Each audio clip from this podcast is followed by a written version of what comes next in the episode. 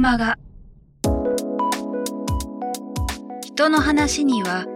人生を変える気づきがある。キクマガは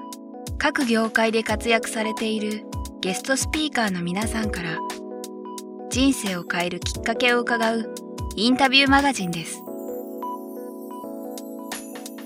人生のターニングポイントとなった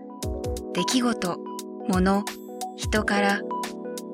日々大切にしている習慣や考え方などについて毎月あなたの明日に響くインタビューをお届けします。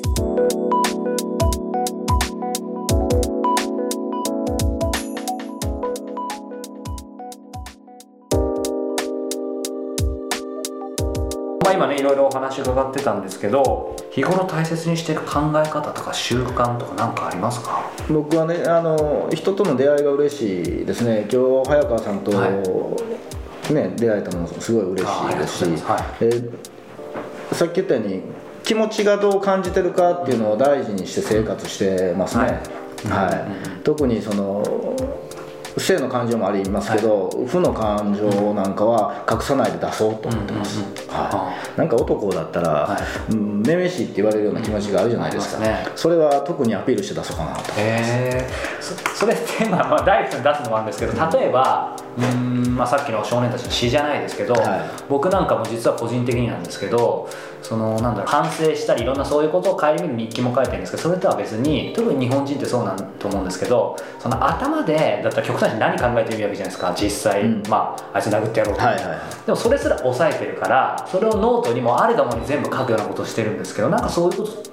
あ僕は何も書いたりはしないですね、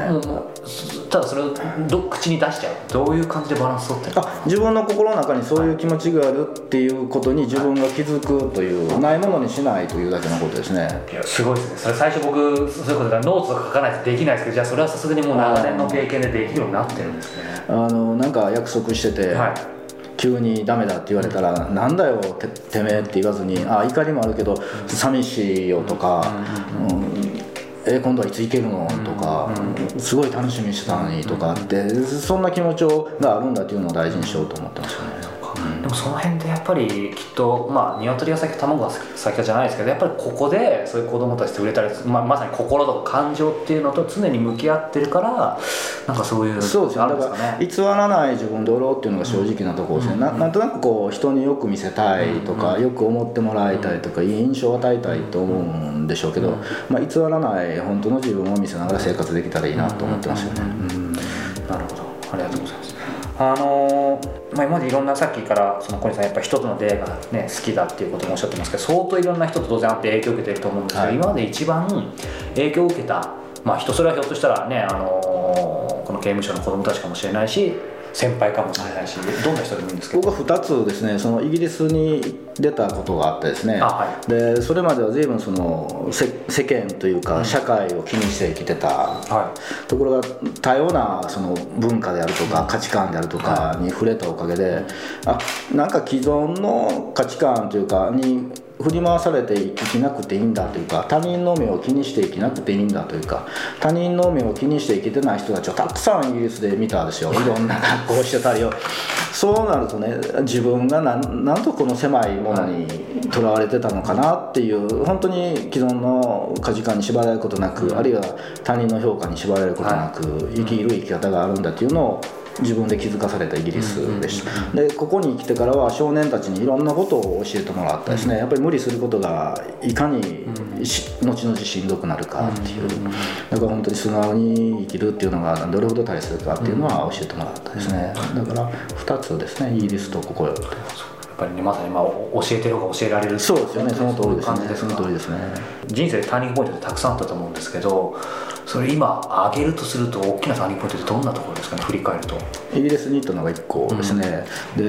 実はやあの最初のに辞めたくなることはないですかっていうのがあったんですが、辞めたくなることはなかったんですけどもうこんな何十年も来たらぼちぼち専門を変えてもいいのかなと思った時期はありました。専門を変える。あの違うことをやってもいいかなでそれはね25年今からだから78年前ぐらいですかね、もうやってきて自分のここで学んだことを他の世界で生かしてもいいのかなと思ったことが。え他の人たちえこの M 省の仕事じゃなくそうです公務員っていうところから浜が出てですね。それはななぜそう？あのね組織が辛かった時がありましたね。生きづらかった時がありましありますよね。たなんかやりたいんだけど後ろでいっぱいこう引っ張られてるんじゃないかなって感じた時がありました、うん。それがでも当然人によってはそこで辞めちゃう人もいるわけ。あるでしょうね。でもそそその時に辞めなかったのは僕その太陽の風をやりたいんだっていうふうなことを風の頼りに聞いたのが大きかったですね、で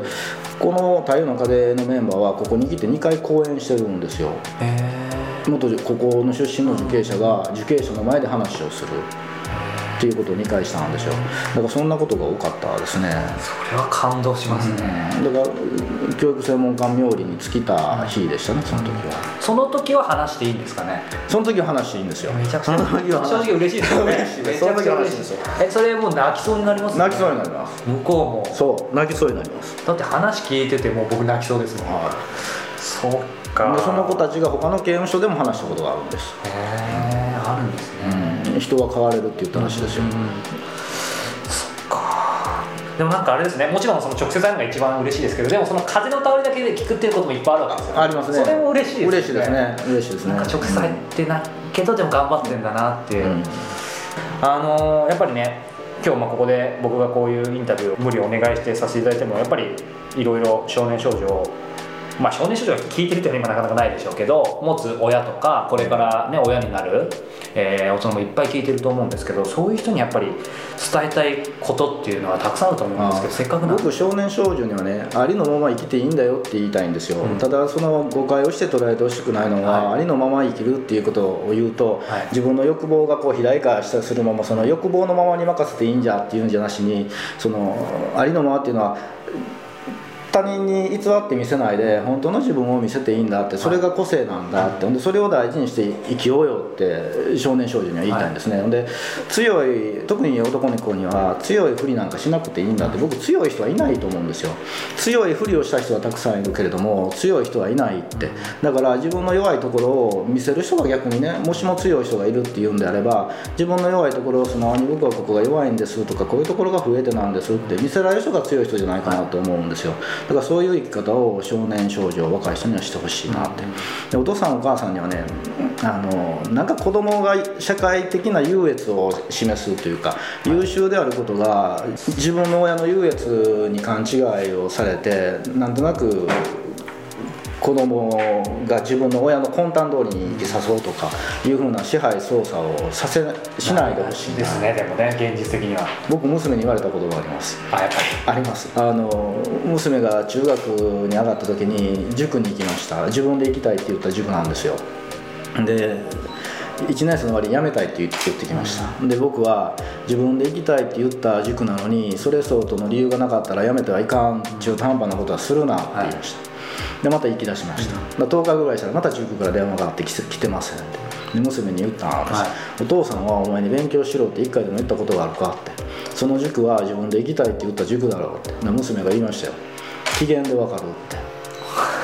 言葉は何にも言ってないけど機嫌でわかるって。僕だからお父さんお母さんっていうのは子供って非常に敏感でよっぽど気が気がつかないとおのずとね自然と自分の望むようなことというか、うん。してくれると非常に機嫌が良かったり、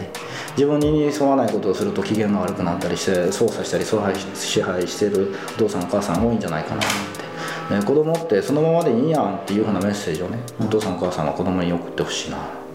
今話一つ一つとってもそうですけど子供って本当によく見てますよよく見てねます。すごいよく見てます。怖いほど見てますよね。そうかありがとうございます。あの本当に最後になんですけどもあの、まあ、小西さんご自身、えー、32年目かを迎えて、まあ、僕の年齢とほぼ同じなんですが、はい。今後うーんまあ個人でもいいですしこの今お仕事としてでもいいかもしれないですけどこの、まあまあ、夢目標、はどんなことがありますか？僕はあのここに来る子たちっていうのはもともと悪い人っていないと思ってるんで悪い子じゃないんですよね。だからここに来てみんな気づいて良くなるんであればここに来るっていう大きな犠牲を払わないで気づいてほしい、その大きな犠牲を払わないで気づかせるような何か手助けをしたいなっていう思いがあります。なんか具体的にこういうのをなんかややってみたいっていうのもあれですけどなんかありますあの具体的にやってるのは、はい。あの小学校あれ幼稚園から呼ばれますかね、はい。幼稚園小学校中学校高校の学校の先生にお話に来てくれって言われます。で幼稚園小学校中学校高校の保護者の方にお話に来てくれって言われます。でそれはやっぱり僕伝えたいメッセージがあるんでできるだけ断らずに行きたいなって思ってます、えーまあね、あのどれだけ僕もお役に立てるか分かんないですけど、まあ、このポッドキャストって無料でどんどんいろんな方いつでも聞けるので、ね、今小西さんのメッセージもありましたけどきっと、ね、子を持つ親とかいろんな苦しんでる方もいっぱいいると思うのでぜひ、えーこのポッドキャストどんどんね皆さんに聞いていただいて、はいね。あの人生に何かプラスにしていただければと思います、はい。あのまあ、今ねいろいろ目標とか夢とかも伺いましたけど、せっかくなんで奈良少年刑務所としてなんかこんなことをやってるよみたいなものってありますか？僕彼らが帰っていく社会ですんで社会の方の理解をしていただくっていうのは非常に大切なことだと思ってるんですね、で当初ではあの9月7日土曜日10時から4時まで、はい。そして9月8日日曜日午前10時から午後3時までですね。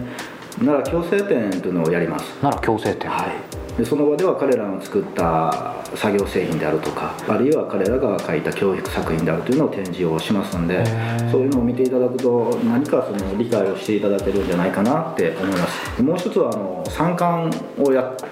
て書内を見てもらうということもだからぜひぜひその中を見てもらって、うん。その彼らがどういう場で構成をしているのかっていう理解を深めていただけたらいいかなって思います、こうした情報っていうのはホームページ？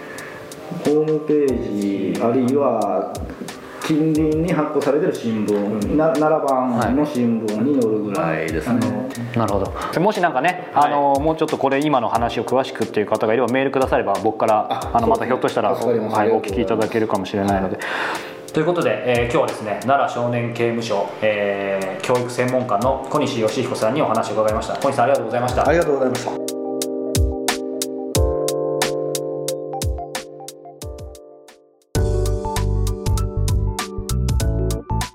の菊間川いかがでしたか？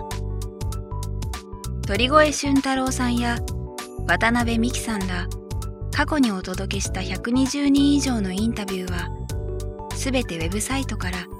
無料でお聞きいただけます。URL は k i q m a